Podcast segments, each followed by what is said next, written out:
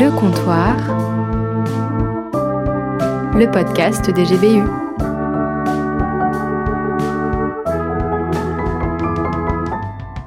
Est-ce que ta perception, elle t'a déjà trompé L'intuition, elle est grave pas pure, elle est, elle est grave altérée par plein de trucs. Il y a toujours une part de subjectivité dans à peu près tout ce qu'on fait.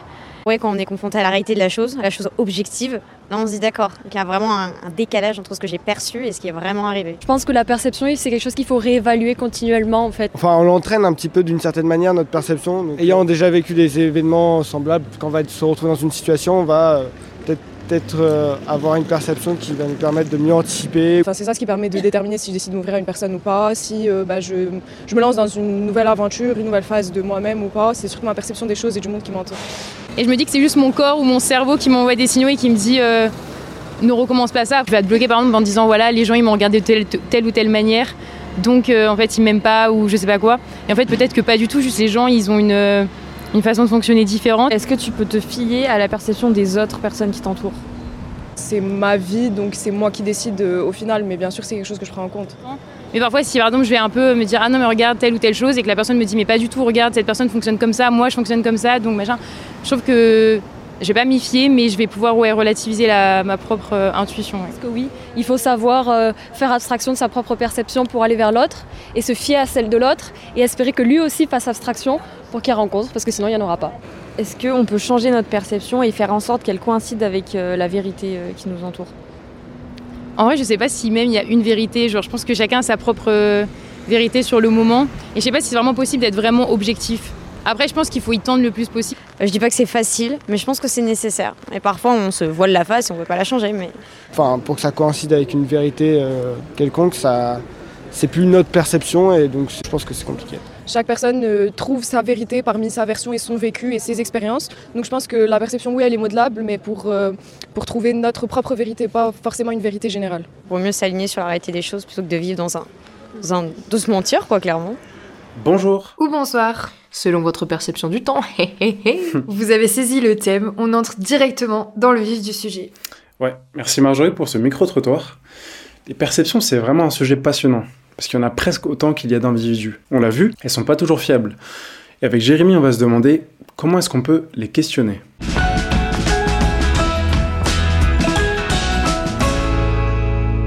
L'art au comptoir. Chaque homme prend les limites de son propre champ de vision pour les limites du monde, nous disait le philosophe Arthur Schopenhauer. Bonjour, alors je m'appelle Jérémy Corbeau et je suis photographe à Orléans depuis une quinzaine d'années.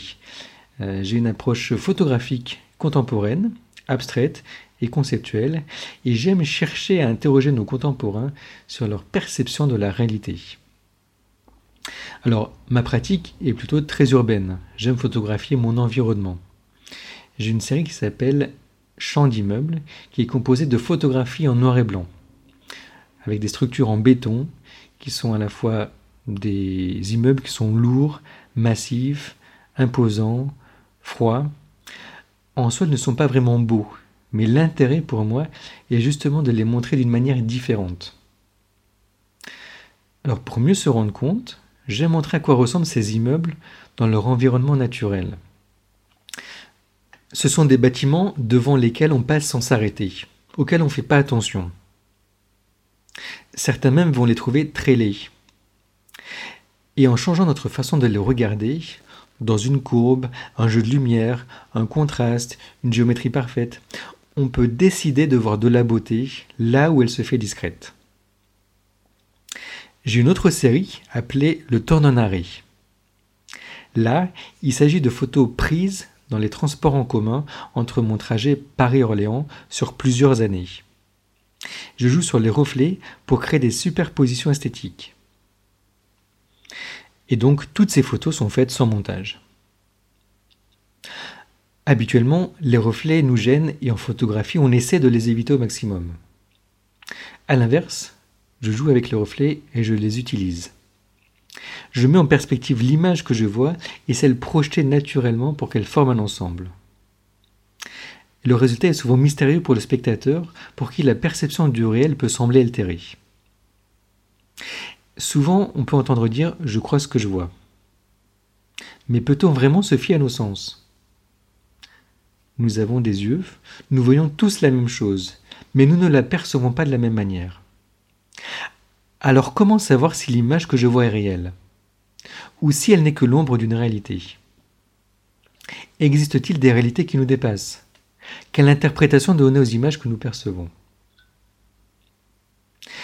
J'aime prendre l'exemple de l'allégorie de la caverne de Platon. Dans une caverne souterraine, nous avons des hommes enchaînés. Ils n'ont jamais vu directement la lumière, hormis un petit halo qui arrive jusqu'à eux. Ils ne connaissent rien du monde, sauf les projections des ombres sur les parois de la caverne. Des sons, ils n'entendent que de faibles échos. Imaginons donc qu'un homme sort de la caverne. Quelle ne sera pas sa surprise en se rendant compte que le monde qu'il découvre est très différent de celui qu'il avait imaginé. Et par exemple que les murmures qu'il entendait sont en fait des sons mélodieux. Cette allégorie expose le fait qu'on ne peut pas se fier uniquement à notre perception pour comprendre la réalité du monde. En effet, notre manière de voir le monde est conditionnée par notre éducation, nos expériences de vie et notre imagination. Et donc en photographie se pose souvent la question de la fiabilité des images. En effet, l'image produite par l'appareil photo est réelle. Cette image est le reflet exact de la réalité qu'elle a capturée. Mais cette réalité capturée est observée par un individu qui va interpréter ce qu'il voit en choisissant ce qu'il va montrer. Donc au final, la photo ne représente pas une réalité absolue, mais uniquement la création et l'interprétation d'une scène qu'en fait son auteur. Donc, quand on voit une photographie, il ne faut pas la prendre comme un fait, mais il est important de se questionner sur l'intention et le message que veut communiquer son auteur. Pour ce qui est de sa composition, une photographie en dira beaucoup sur son auteur, et la façon dont elle est reçue nous en dira davantage sur son récepteur.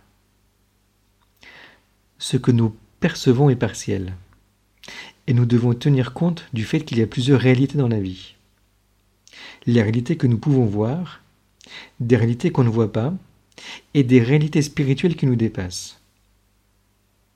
Et je pense que la photographie peut nous amener à réfléchir sur nous-mêmes, sur les biais de notre perception et sur notre vision du monde qui nous entoure.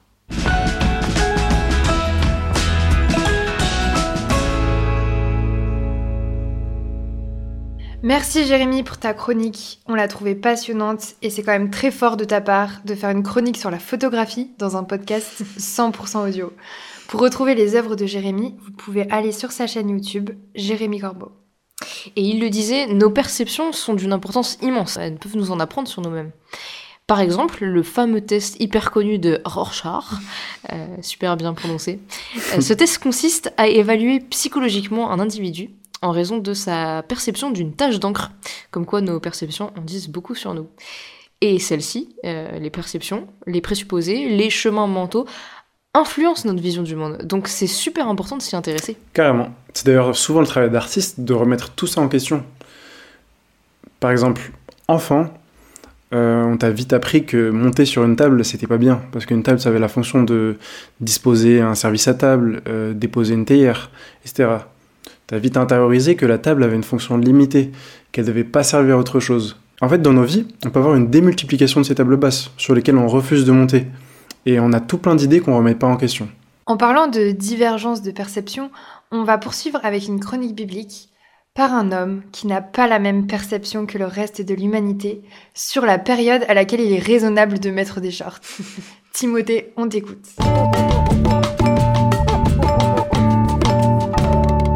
Bible au comptoir. Bonjour à tous, et aujourd'hui on va parler d'un thème de la perception, avec une histoire qui parle de David et Goliath. Vous connaissez sûrement ces personnes, ces personnages, au moins pour qui ils représentent et les expressions qui peuvent être créées autour. David le petit contre Goliath le grand. Et on va aujourd'hui aborder ce thème de la perception avec ces deux personnages et l'histoire qui les entoure. Si vous êtes déjà monté dans un train, alors vous avez déjà vécu ça le train d'à côté démarre et hop, on a l'impression d'avancer. Pourtant, on est toujours à quai. Tout est une question de perception, pour le coup comme une illusion d'optique. On va prendre cette histoire, comme j'en ai parlé, de David et Goliath. Si vous ne les connaissez pas, si vous ne connaissez pas l'histoire, sûrement que vous connaissez l'expression comme on a pu le dire. Et euh, souvent on en parle notamment dans le sport, quand un petit rencontre un grand club, euh, que l'opposition est totalement déséquilibrée, qu'il y a un, un déséquilibre des forces, on parle de David contre Goliath. Et on va voir l'histoire aujourd'hui et peut-être vous allez découvrir qu'est-ce qui se passe dans cette histoire. L'histoire se passe dans le livre de Samuel, dans la Bible, dans l'Ancien Testament, et il y a un roi qui s'appelle Saül à ce moment-là qui est en guerre contre le peuple voisin, qui sont les Philistins. C'est pas le seul moment où ils sont en guerre, ça date déjà de quelques années, mais là voilà, pendant le règne du roi Saül, il y a toujours cette guerre. Et durant cette guerre, c'est un peu particulier, il y a les deux fronts, l'un en face de l'autre, les Philistins face aux Israélites, qui se regardent de loin, et du rang des Philistins sort Goliath. Goliath, un géant, un grand monsieur qui lance un défi aux Israélites. Et je vous lis le verset, je jette en ce jour un défi à l'armée d'Israël. Donnez-moi un homme et nous nous battrons ensemble. Le vainqueur permet à son peuple d'assujettir le peuple adverse. Pas mal comme combat, peu de pertes, seulement une personne à envoyer. Mais voilà, il y a un petit problème. Le peuple d'Israël a un peu peur, même beaucoup peur, car Goliath, il est grand, il fait peur, et personne ne souhaite aller contre lui. On a ici une première perception des événements, avec la peur du peuple d'Israël. La crainte est trop grande, et donc le peuple ne trouve personne pour aller au combat. Il voit simplement un combat contre ce très grand homme qui paraît totalement déséquilibré. Vaut mieux rester en face d'eux et attendre peut-être qu'un miracle arrive. Mais reprenons notre histoire. Les deux peuples sont face à face. Un homme, un jour, envoie son fils, David, au champ de bataille pour ravitailler en nourriture ses frères. David a plusieurs frères qui sont dans l'armée et il va prendre de leurs nouvelles en amenant de la nourriture. David euh, voit comme tous les jours Goliath sortir et appeler au combat euh, quelqu'un du peuple d'Israël pour venir s'opposer à lui il entend ça et du coup il pose tout plein de questions aux autres soldats. Mais qu'est-ce qu'on va offrir à celui qui va affronter? Quel est euh, le résultat du combat pour celui qui gagne? Ses frères entendent ça et du coup viennent s'opposer. Non, non, mais euh, le petit frère qui vient au combat juste pour essayer d'avoir des infos, pour se mettre en avant, c'est pas possible. En plus, tu n'es qu'un gamin, tu n'as pas ta place ici, rentre à la maison. David va un peu pousser et va même aller voir le roi le roi Saül pour lui dire qu'il va affronter Goliath. Pour Saül, euh, c'est un peu la rigolade au début. David, ce n'est qu'un enfant, il n'a pas l'âge ni les capacités de faire cela. Pour Saül, il n'y a aucun espoir, pas de possibilité de gagner. Et donc, ben, il n'a pas très envie de devenir esclave, donc euh, il faut pas envoyer David. Mais David insiste un peu et raconte des histoires où il place l'Éternel en premier. L'Éternel l'a délivré du lion, de l'ours, quand il gardait les brebis de son père. Saül finit donc par accepter et donne même son armure à David. Mais bon, celle-ci ne lui va pas, elle est beaucoup trop lourde, trop grande, du coup David ne peut pas l'utiliser. Il va donc chercher cinq pierres dans le torrent et part affronter Goliath avec ses cinq pierres et sa fronde. Imaginez la réaction de Goliath en face. Un gamin face à lui, sans armure, pour se défendre, ni arme, à part quelques pierres et une fronde, alors qu'une armée fait face, un géant fait face. On a bien ici cet exemple de David contre Goliath, le petit contre le géant, l'enfant contre l'adulte.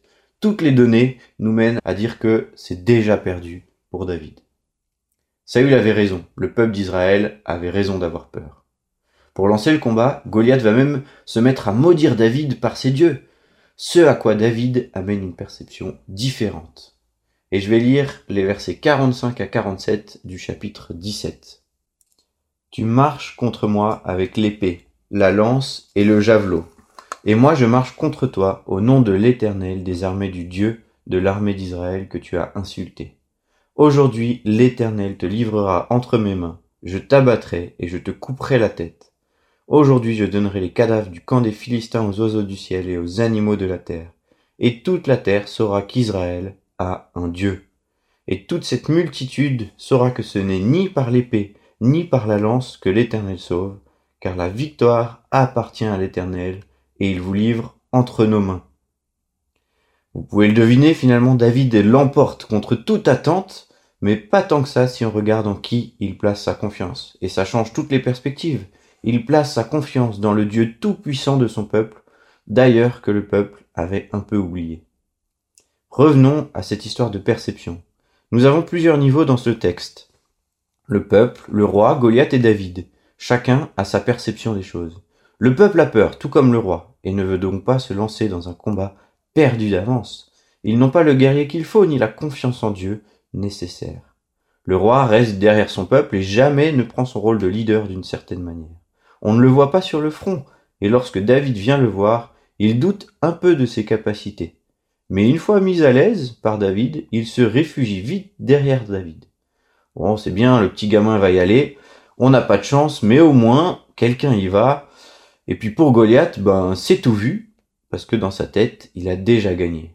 Je suis plus grand, plus fort, je vais les écraser qui que ce soit qui vient. Alors imaginez quand il voit David, un jeune homme. Il rigole, il jubile déjà. Et c'est pour ça qu'il peut se moquer de lui par ses dieux.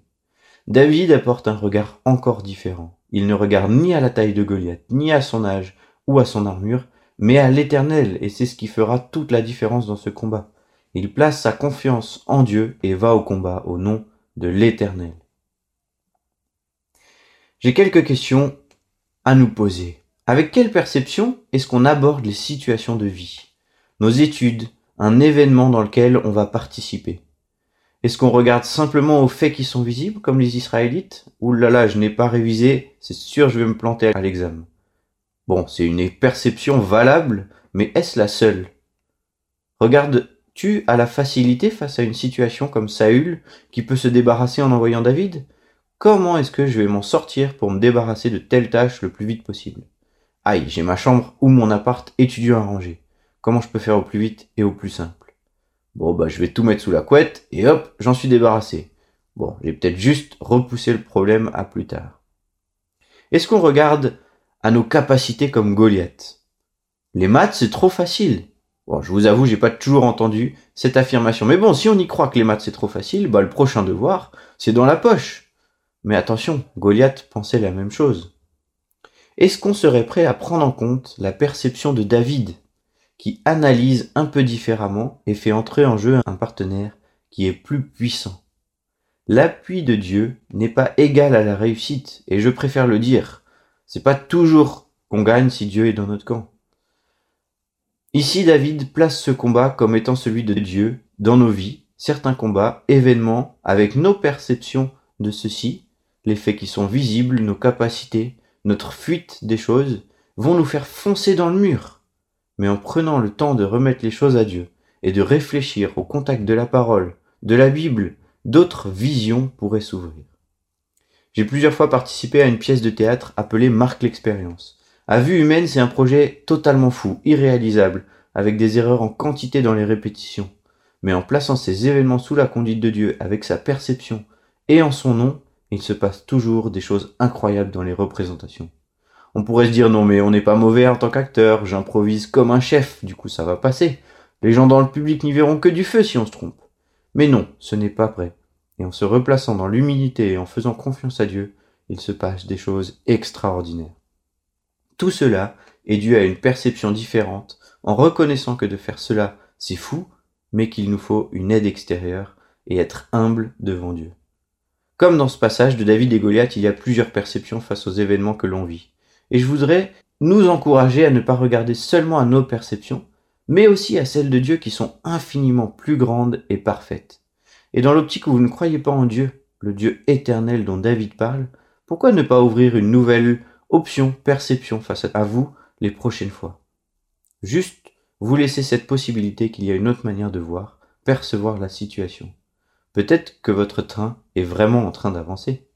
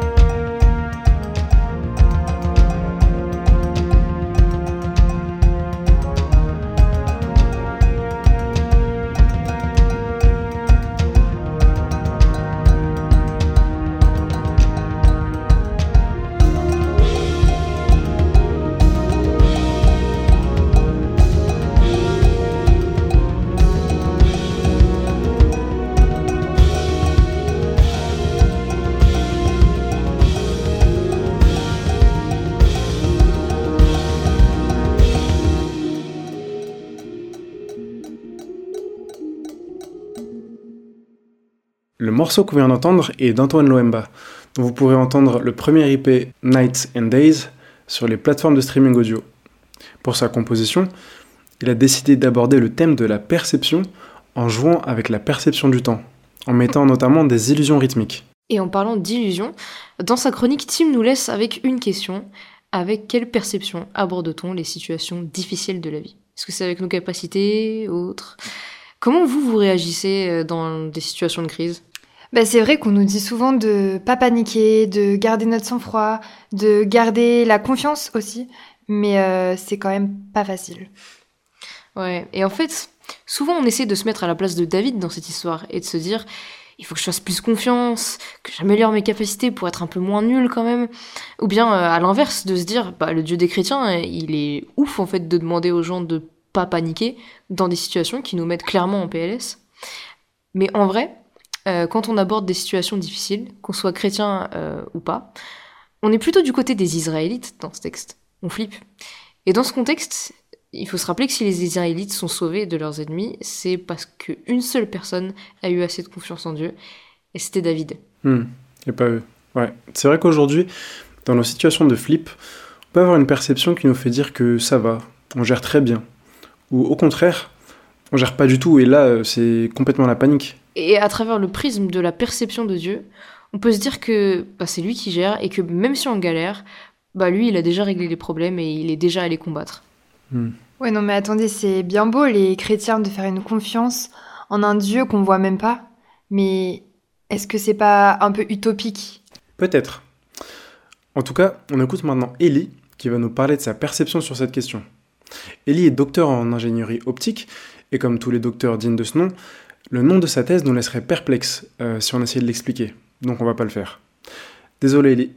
Mais ce qu'on peut dire en revanche, c'est que son travail a pour application la vision infrarouge. Et c'est de ça qu'il va nous parler. La science au comptoir.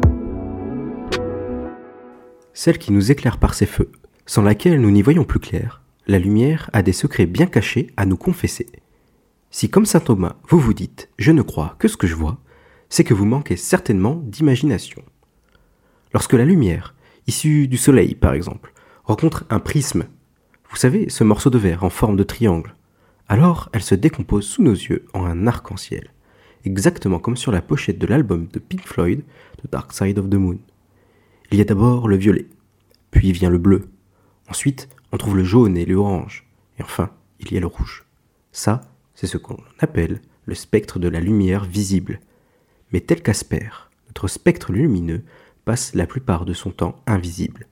Il s'étend au-delà de nos capacités visuelles. Cette partie fantomatique est aussi un rayonnement lumineux, mais n'est associée à aucune couleur. Puisque c'est pas une couleur, si vous avez bien suivi, c'est invisible quoi. Moi, je ne crois que ce que je vois. Mais alors, comment on fait pour voir l'invisible? L'histoire commence avec un thermomètre c'est un astronome britannique, Sir William Herschel, qui un jour se dit Ouais, la lumière blanche se chauffe très beaucoup. Mais si je la décompose en arc-en-ciel, quelle couleur transporte la chaleur? Alors, il place méticuleusement son thermomètre sur chaque couleur. Le bleu, rien. Le jaune, ça chauffe légèrement. Arrivé au rouge, il note une augmentation significative de la température. Puis, piqué de curiosité. Il décale encore légèrement son thermomètre, précisément à l'endroit où il n'y a rien. Surprise Laissez-moi vous présenter l'infrarouge. Il est un peu timide. Il se cache bien, mais il était là, depuis toujours, juste à côté du rouge. Il transporte une, énergie thermique, mais notre regard lui est complètement insensible. Il fallait bien avoir un peu d'imagination pour laisser traîner son thermomètre dans un coin où le spectre lumineux nous semblait s'arrêter. Avec la course effrénée de l'humanité à se doter de technologies de plus en plus efficaces pour appréhender son environnement, nos appareils photos sont développés pour nous donner une image toujours plus fiable du réel, même de celui qui se cache. Car comme nous venons de le voir, le réel ne se contente pas de ce qui nous est directement accessible. Tant et si bien que maintenant, nous sommes capables de voir le monde en infrarouge. Les images prises dans cette couleur invisible sont restituées sur ordinateur par des contrastes de noir et de blanc. Et alors, un nouveau monde s'ouvre devant nos yeux. Nous ne sommes officiellement plus aveugles à l'infrarouge. Nous voyons désormais clairement ce qui nous était inaccessible. Nous voyons ce que le thermomètre voyait. Dans nos appareils photo, on ajoute un réseau de diffraction. On conçoit le détecteur comme une cavité Fabry-Perot. On utilise la résonance plasmonique des métaux. On opte pour une structuration de la matière façon christophotonique. On s'amuse même à augmenter la résistivité de la couche d'épitaxie. Tout ça pourquoi? Pour voir toujours mieux l'infrarouge. Parce que lorsqu'il devient source de lumière, notre vision du monde change. On peut alors diagnostiquer les cancers in vivo en temps réel et de façon non intrusive. On peut surveiller l'environnement et vérifier la qualité des produits agroalimentaires par exemple. On peut voir à travers une épaisse couche de fumée ou de poussière tel Superman, ou bien encore obtenir la nyctalopie. Et moi dans tout ça, je suis comme beaucoup. Je ne crois que ce que je vois. Pourtant, il y a bien quelque chose d'autre, d'invisible que je perçois indirectement. C'est comme s'il y avait quelque chose au fond de moi qui n'arrivait jamais à être totalement comblé. Un désir si profondément ancré en moi de quelque chose de meilleur, de quelque chose d'autre. Et quand je regarde le monde, l'histoire, la société, j'ai l'impression de ne pas être le seul dans ce vide existentiel. Les efforts produits sans cesse pour combler notre manque en vain me donnent le vertige. On cherche ce qu'on n'a pas un peu partout. Loisirs, vacances, cinéma, famille, alcool, sexualité. On se goinfre un coup de confort et de plaisir, aspirant au bonheur pour se sentir exister quelque part, au milieu de nulle part, au milieu de rien. La seule chose qui nous console de nos misères est le divertissement, disait Pascal. Avant d'ajouter, c'est pourtant la plus grande de nos misères. Tout comme le thermomètre avec l'infrarouge, c'est ce désir qui me fait ressentir l'invisible. Et je dois conclure comme C.S. Lewis. Si je trouve en moi-même un désir qu'aucune expérience de ce monde ne peut satisfaire, l'explication la plus probable est que j'ai été fait pour un autre monde. Mais alors la question revient. Comment fait-on pour voir l'invisible? Et si l'invisible pouvait être vu? Et si la visible pouvait être vue? Et si c'était la foi, cette technologie qui nous permettrait de voir ce que notre thermomètre ne fait que de toucher du doigt? Faisons le pari que c'est pas tellement qu'il faut être aveugle pour avoir la foi, mais plutôt qu'il faut avoir la foi pour y voir clair. Alors, veux-tu essayer cette technologie avec moi?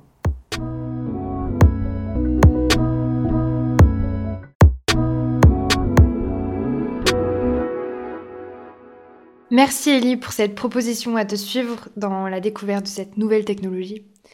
Mais du coup, si on résume, euh, première étape, il y a un truc qui va pas dans notre vie, ou alors juste une envie un peu subtile de on ne sait pas trop quoi. Deuxième étape, on essaie du coup de répondre à cette envie en testant différents trucs qui ont l'air de combler ce désir mais de façon partielle ou juste éphémère. On a une quête qui nous laisse sans repos et on a une soif qui ne peut être étanchée. Troisième étape, ok, il y a un truc vraiment supérieur dont j'ai besoin, mais j'arrive pas à y accéder, et c'est là que la foi dont parle Ellie intervient. Elle nous donne accès à des choses que l'on ne voit pas. Et quatrième étape, on accède enfin au moyen de la foi à Dieu et à son action. Et ça devient comme le logo de Carrefour. On le croise des dizaines et des dizaines de fois et un jour on comprend sa signification et on ne voit finalement plus que ça. Du coup, on répond à la perception d'un manque de Dieu par la foi. La foi serait donc un peu notre thermomètre qui capterait non pas les infrarouges, mais Dieu. Finalement, accéder à Dieu, qu'est-ce que ça change pour nous après? Bah, Concrètement, Marjolaine va nous en parler et nous rapporter un exemple de changement de perception à la suite d'un événement qu'elle a vécu. Et on ne vous tisse pas plus, on vous laisse euh, écouter l'interview.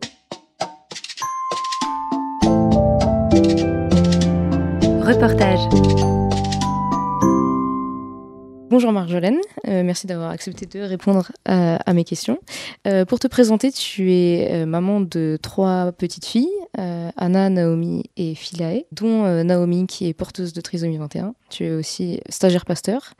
Euh, Est-ce que tu peux nous expliquer déjà en deux mots ce qu'est la trisomie 21 Oui, alors euh, la trisomie 21, c'est lié à un chromosome surnuméraire, à un chromosome en plus. En fait, on a tous euh, 23 paires de chromosomes, on récupère à chaque fois euh, un chromosome 1 de notre papa, un chromosome 1 de notre maman. Sauf que euh, dans ce grand mix, euh, Naomi, elle en a récupéré un en plus. Et donc la trisomie 21, c'est un handicap qui a surtout des impacts euh, au niveau des, des capacités d'apprentissage intellectuel, mais qui peut avoir aussi des impacts au niveau du développement physique. Euh, c'est souvent des enfants qui mettent longtemps à marcher parce qu'ils sont hyper laxes, parce qu'ils sont un peu moins musclés ou des choses comme ça. Est-ce que tu te souviens de la vision que tu avais du handicap en général et de la trisomie 21 avant d'y être confrontée? Alors, j'avais deux choses. Je pense que j'avais une vision officielle avec moi-même qui était très positive, euh, très euh, très voilà très naïve mais en fait euh, très à distance. Là où j'ai je me suis rendu compte qu'il y avait plein de choses dans ma vision qui étaient internalisées et qui n'étaient pas forcément positives c'est justement quand on a eu le diagnostic. Je l'ai vraiment vécu comme parce qu'on nous le présente aussi comme ça mais comme une très mauvaise nouvelle comme c'est un peu la fin de, de notre vie et donc, du coup, vous avez reçu le diagnostic euh, de la trisomie 21 avant la naissance de Naomi, si euh, j'ai bien suivi. Qu'est-ce qui s'est passé dans ta tête à ce moment-là? C'était, euh, ça y est, notre vie comme elle est. Et comme on l'aurait voulu, c'est fini, quoi. L'impression que ma vie, maintenant, ça allait tourner autour du handicap et de la trisomie 21. Je pensais qu'une fois que le handicap rentrait dans une vie de famille, je pensais qu'il prenait une place énorme et, euh, et, il en prend, hein, enfin je veux dire, ça... mais en fait ça, c'est loin de, loin de venir couvrir tout ce qu'est la vie de famille, et, c'est loin de devenir non plus notre identité. Tu tiens un compte euh, Instagram qui s'appelle La Jolie Vie de Naomi. T'expliquais sur, sur un post que tu t'interroger sur euh, le fait d'arriver à aimer autant euh, Naomi que Anna, euh, mais que tu en avais parlé avec ton mari qui t'avait répondu qu'il aimait pas sa fille pour ce qu'elle pouvait faire, mais plus pour la relation que vous pouvez avoir avec elle. Est-ce que ça a changé Est-ce que ça a remis en perspective des choses sur ce que ça voulait dire, le fait d'avoir un enfant? Oui, dans le sens où des fois, les parents, on aime bien discuter de tout ce que nos enfants ils sont capables de faire et de comment ils sont incroyables. tu entends des parents contents de dire que leur enfant il est dans telle école ou, euh, ou alors il vient de se, marier. Enfin, les réussites, on se gargarise pas mal des réussites de nos enfants, mine de rien. Et donc, on a l'impression que ce que nos, nos enfants euh, vont être capables de faire ou pas, ça va aussi avoir un lien avec euh, qui on est nous. Quand tu reçois le diagnostic du handicap, ça te demande de regarder tout ça en face, de le, de le, de le déconstruire un peu et de te rendre compte que l'amour pour ton enfant, mais aussi ton identité de parent, c'est pas lié à ce qu'il va faire en fait, c'est lié à qui il est. Et euh, moi, je suis hyper fière d'être euh, la maman de, de, Naomi. Et elle a pas du tout les capacités des enfants de, de son âge. Bon, mais du coup, quand elle, elle fait un truc à son niveau, je suis aussi hyper fière de, de, de, ce qu'elle fait. C'est vraiment, vraiment la fête. Mais, mais, mais tu, tu, ça, ça t'amène à, à, trouver plus de fierté dans qui ils sont en fait. Est-ce que ça a aussi changé ta vision sur euh, comment tu voyais Anna du coup? Euh, Oui, je pense il y a un petit côté. Euh, en fait, il y a plein de choses maintenant, on s'en fiche. J'ai des, bons copains qu'on voyait un peu stressés parce que leur fille, elle, a gardé les roulettes sur son vélo euh, pendant longtemps et ils avaient vraiment envie de l'encourager à passer à autre chose parce que tous les gamins, ils sont hyper. Et en fait, euh, nous, Anna, bon, elle a fait, quand elle a appris, quand elle été dans cet apprentissage de laisser les roulettes, en fait, pour nous, il n'y avait pas d'enjeu parce que quelque part, maintenant, tout ça. Enfin, c'est pas tout ça, on s'en fout, mais pour nous, pour, pour nous l'enjeu c'était plus euh, parce qu'elle a eu du mal à faire du vélo sans les roulettes parce qu'elle déteste se planter. Et pour nous, c'était plus important de travailler sur Anna, il faut que tu apprennes que si tu fais pas d'erreurs, c'est important de faire des erreurs, sinon, euh, mm. sinon on peut pas apprendre. Que de se dire Anna, tous tes copains, là ça y est, hein, ils roulent sans roulette. Euh, tu vois, ça, te, ça te détend quoi. Ce qui a clairement changé pour moi avec les années, c'est de plus être dans. dans oh, mais regarde, euh, elle se retourne, euh, je sais plus, à 5 mois. Ah, mais c'est quasiment comme. Tu vois, cette recherche de mm. il est quasiment comme les autres. Ou elle se met à 6 à 9 mois. Ah, bah, c'est comme les. Ça, ça c'est un truc qui a mis du temps à changer dans mon regard et à arrêter d'être. Euh, et, à, et, à, devenir vraiment. Je le pensais intellectuellement avant, mais à vraiment le vivre que Naomi, sa valeur, elle va pas dépendre de si elle est presque aussi normale, entre guillemets, que les autres. Et ça, c'était un truc euh, qui est aussi lié à ma foi chrétienne, qui était très vrai. Enfin, quand, on a appris pour euh, Naomi, on était responsable de groupe de jeunes. J'aime bien raconter ça parce qu'un des messages qu'on voulait passer à nos jeunes, c'est vous avez de la valeur parce que vous avez été créé par Dieu, en image de Dieu, et parce que euh, Christ est mort pour vous, et c'est comme ça qu'il a prouvé la valeur que vous avez à ses yeux. Et donc, c'est pas important si vous n'avez pas ce que vous voulez sur Parcoursup. C'est pas que c'est pas important, c'est c'est pas ça qui détermine votre valeur si vous n'avez pas ce que vous voulez sur Parcoursup. C'est pas ce qui détermine votre valeur si vous trouvez pas de petits copains, de petites copines ou X et Y. Votre valeur, elle est dans qui vous êtes parce que Dieu vous a créé et qui vous êtes en Christ. Donc ça, tu vois, c'était hyper intellectuellement intégré. Et, mais il m'a fallu du temps pour, pour réaliser que quand même, des fois, on place de la valeur sur, sur euh, les réalisations. Tu t'es jamais dit, euh, en étant croyante, que euh, justement, que ça remette en, ouais, en question le fait que Dieu soit bon? Pour moi, ça n'a pas remis en cause le fait que Dieu soit bon. Ça a été, il y a eu un, temps de frustration dans le sens où, pour moi, Dieu n'a pas répondu à ma prière de la manière dont je voulais, parce que j'avais pas prié pour euh, avoir un enfant porteur de trisomie 21. J'avais plutôt prié pour que pour que ce soit pas le cas. Mais ça m'a mis euh, en face que Dieu il savait mieux que moi ce dont j'avais besoin, parce qu'en fait, euh, j'en voulais pas, mais j'avais besoin d'avoir Naomi. Et, et ça, ça a confirmé que que Dieu il savait mieux que moi ce qui était bon pour moi. Dieu, en fait, il nous a bénis en nous donnant Naomi. Et, c'est juste que nous, on n'a pas le bon regard et qu'en fait, on peut lui faire confiance. Son plan, il est bienveillant, même si d'a priori, ce qui nous arrive en face, ça semble, ça semble être une épreuve, simplement. Merci beaucoup, Marjo. Avec plaisir.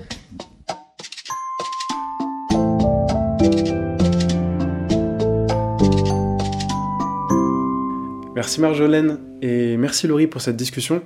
Ce n'était qu'un extrait que l'on pourra retrouver en version complète sur toutes nos plateformes euh, d'écoute dès maintenant. Pour revenir à la discussion, on peut voir que la perception peut évoluer et qu'on a une action tout de même sur cette évolution. Ouais, donc tu veux dire qu'il y aurait une sorte de part d'intentionnalité dans le modelage de notre perception et qui pourrait être influencée par différentes choses et du coup, l'influencer par l'existence de Dieu, ça nous donnerait une espérance et une confiance en lui.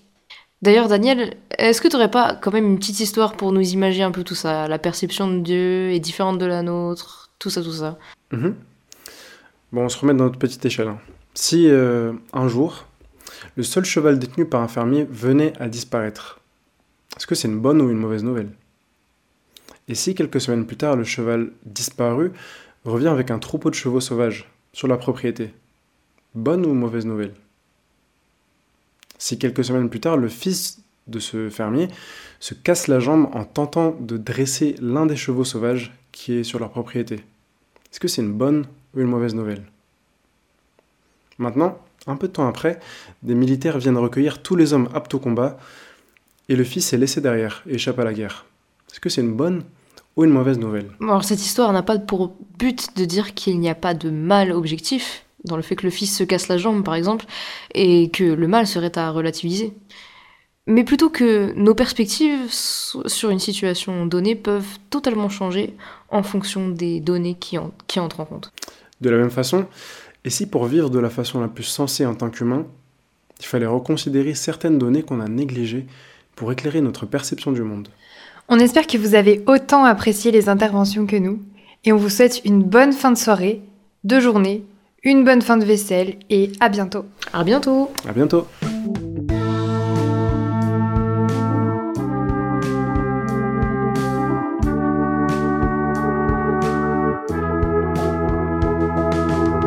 Le comptoir, le podcast des GBU.